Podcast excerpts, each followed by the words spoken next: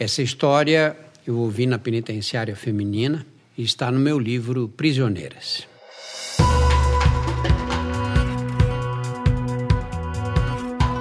Olá, eu sou Drauzio Varela e aqui você vai ouvir outras histórias.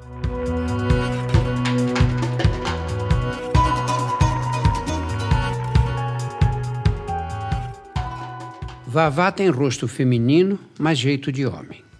Nasci no corpo errado, costuma dizer. O cabelo oxigenado é raspado dos lados, cortado escovinha no topo da cabeça e fixado com gel para permanecer espetado. A linguagem é clara, articulada, sem gírias nem erros de concordância.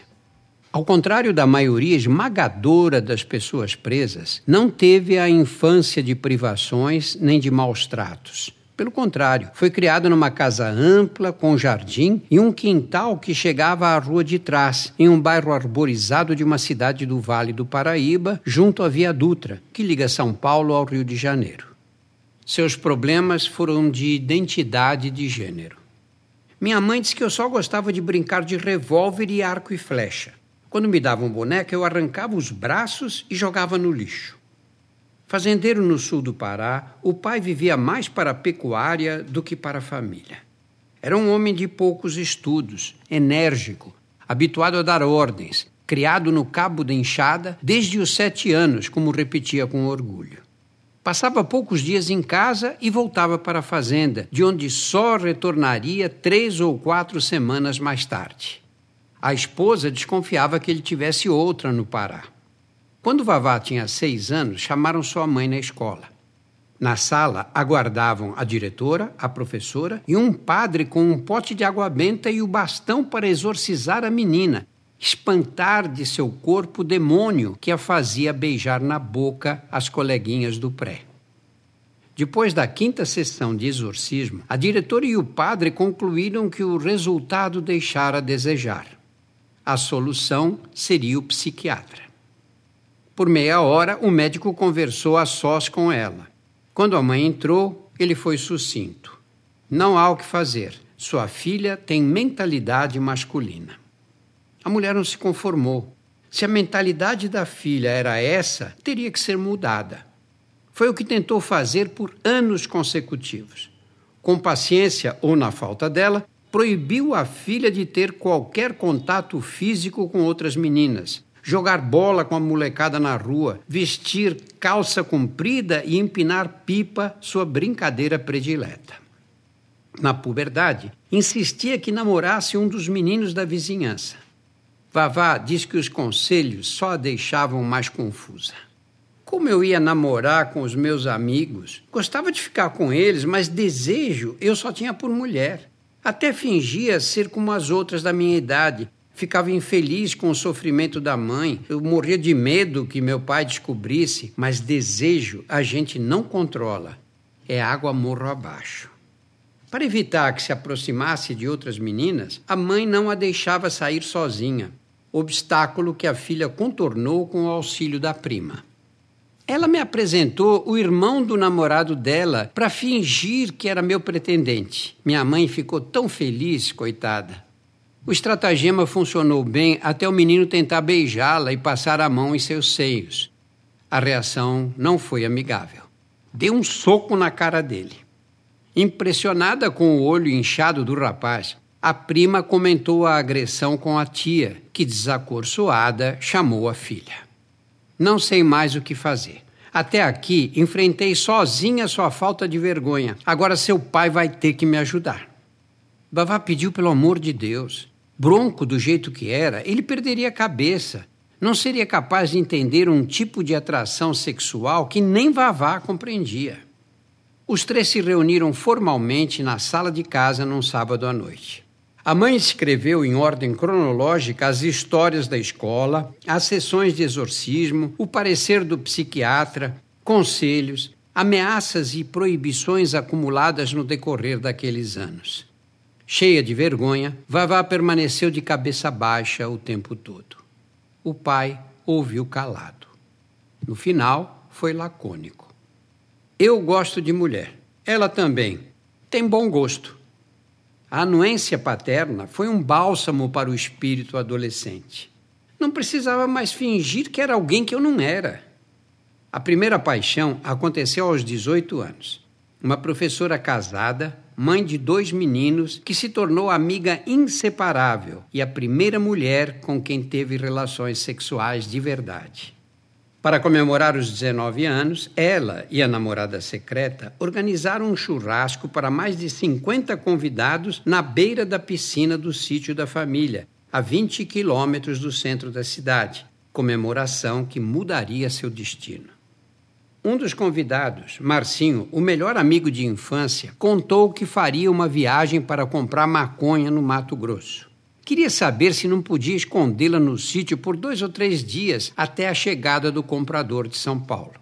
Qualquer problema com a lei, ele assumiria a responsabilidade, confessaria que era frequentador do local e se aproveitara da confiança da família. Vavá diz que se não tivesse acabado de fumar um baseado, não teria autorizado. Sob o efeito dele, entretanto, não viu mal algum, achou até divertido. A operação deu certo.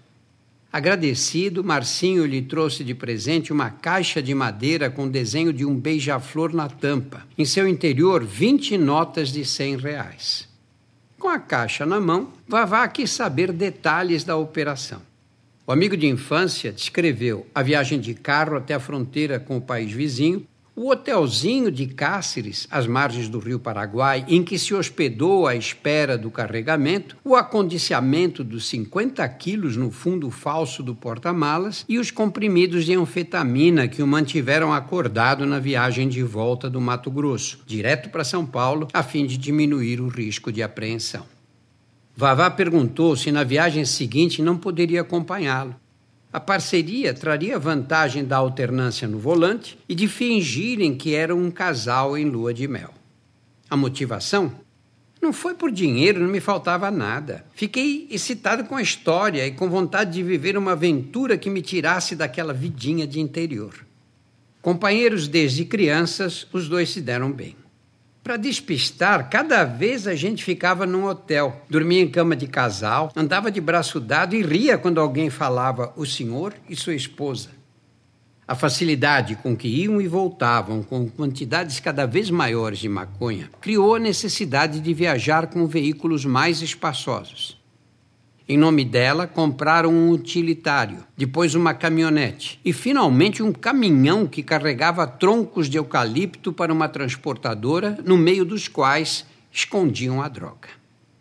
No sítio, a maconha era acondicionada em sacos plásticos empilhados no interior de caixas d'água de 500 litros, vedadas com fita adesiva e enterradas em áreas de declive para não acumular água da chuva. O armazenamento trazia vantagem de garantir a comercialização mesmo no inverno, época em que a produção cai e os preços sobem. Por razões de segurança, só vendiam no atacado. Tínhamos meia dúzia de clientes que compravam pelo menos 50 quilos, às vezes mais, para distribuir pelo interior. Quanto menos gente envolvida no negócio, melhor.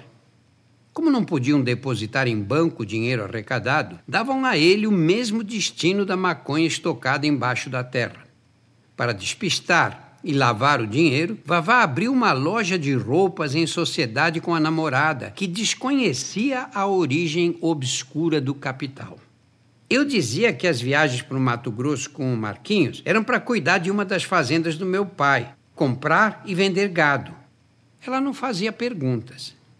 A sociedade na loja criou o álibi perfeito para passarem os dias juntas e viajarem. Quando iam fazer compras na 25 de março, no centro de São Paulo, hospedavam-se no Maxud Plaza, hotel de luxo junto à Avenida Paulista. Jantavam em bons restaurantes e passeavam pelo shopping Iguatemi, o mais chique naquela época. A gente era discreta na nossa cidade, lá ninguém estranhava a amizade. O marido dela nunca desconfiou, deixou até a gente viajar com os meninos para Disney. Fomos de classe executiva, voltamos com oito malas. Um dia apareceram duas moças na loja, filhas de um comprador. Vavá tratou de tirá-las de lá. Fazia de tudo para manter a namorada alheia às atividades ilegais. Na padaria em frente, a mais velha contou que o pai caíra nas mãos da polícia uma semana antes. Tinham conseguido juntar o bastante para comprar 5 quilos, quantidade que lhes daria o suficiente para os honorários do advogado. Quando Vavá respondeu que não vendia a varejo, as irmãs começaram a chorar. Disseram que não tinham como conseguir o dinheiro. Nunca haviam se metido nos negócios do pai, nem conheciam outra pessoa que pudesse socorrê-las. Fiquei com pena. Liguei para o Marquinhos desenterrar cinco quilos. Ele ficou bravo. Falou que era perigoso vender para quem não era do ramo. Muita gente grande tinha ido parar na cadeia por uma mancada dessas. Ela insistiu na solidariedade. O pai delas era um dos melhores fregueses, homens de palavra, sempre correto nos pagamentos. Com os cinco quilos no porta-malas, as duas pegaram a estrada para São Paulo. Por azar, a menos de 20 quilômetros do sítio, um dos pneus traseiros passou em cima de um prego. Por mais azar ainda, quem parou no acostamento para ajudá-las foi um carro da polícia militar que por acaso vinha atrás. Dois meses depois, Marquinhos e Vavá entraram no sítio com 800 quilos de maconha na carroceria do caminhão de lenha quando a polícia chegou. Na delegacia, um interrogatório foi amigável. Não adianta mentir. Eles estavam na nossa campana desde que prenderam as irmãs. Mostrei todos os esconderijos, só não entreguei os nomes de quem vendeu, nem falei do dinheiro enterrado. Na época, foi a maior apreensão do Vale do Paraíba. Saiu no Jornal Nacional. Na cidade, ninguém imaginava que o Marquinho e eu fôssemos traficantes. Vavá chorou ao descrever o encontro com a mãe e a namorada na delegacia. Morri de vergonha e culpa, doutor. Elas não tinham ideia. É muito triste fazer sofrer quem a gente mais ama. Estava presa havia cinco anos, menos da metade da pena a que fora condenada por tráfico, com o agravante da associação. Da antiga namorada, nem notícias. Ela foi chamada na delegacia para prestar declaração. Ficou muito magoada. Na penitenciária, Vavá conheceu Leila, garota de programa de olhos negros e traços árabes que fazia dança do ventre numa boate da Zona Norte, presa por esfaquear o homem que vivia às custas dela. O romance das duas durou três anos. Sou sapatão original. Embora aqui tenha mulher para todos os gostos, não sou desses que muda de parceira como quem troca de cueca. Tenho orgulho de dizer que a fidelidade não foi por falta de opção. Sapatão original na cadeia tem uma mulher por hora se quiser.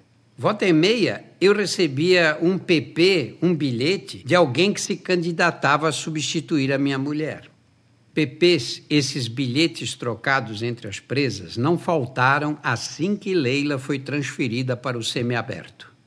Às 8 horas da manhã seguinte, quando fui pegar o pão no bolso da toalhinha pendurada para fora do guichê da cela, tinha 54 PPs dizendo que me achavam lindo e dando o número da cela para me conhecer melhor.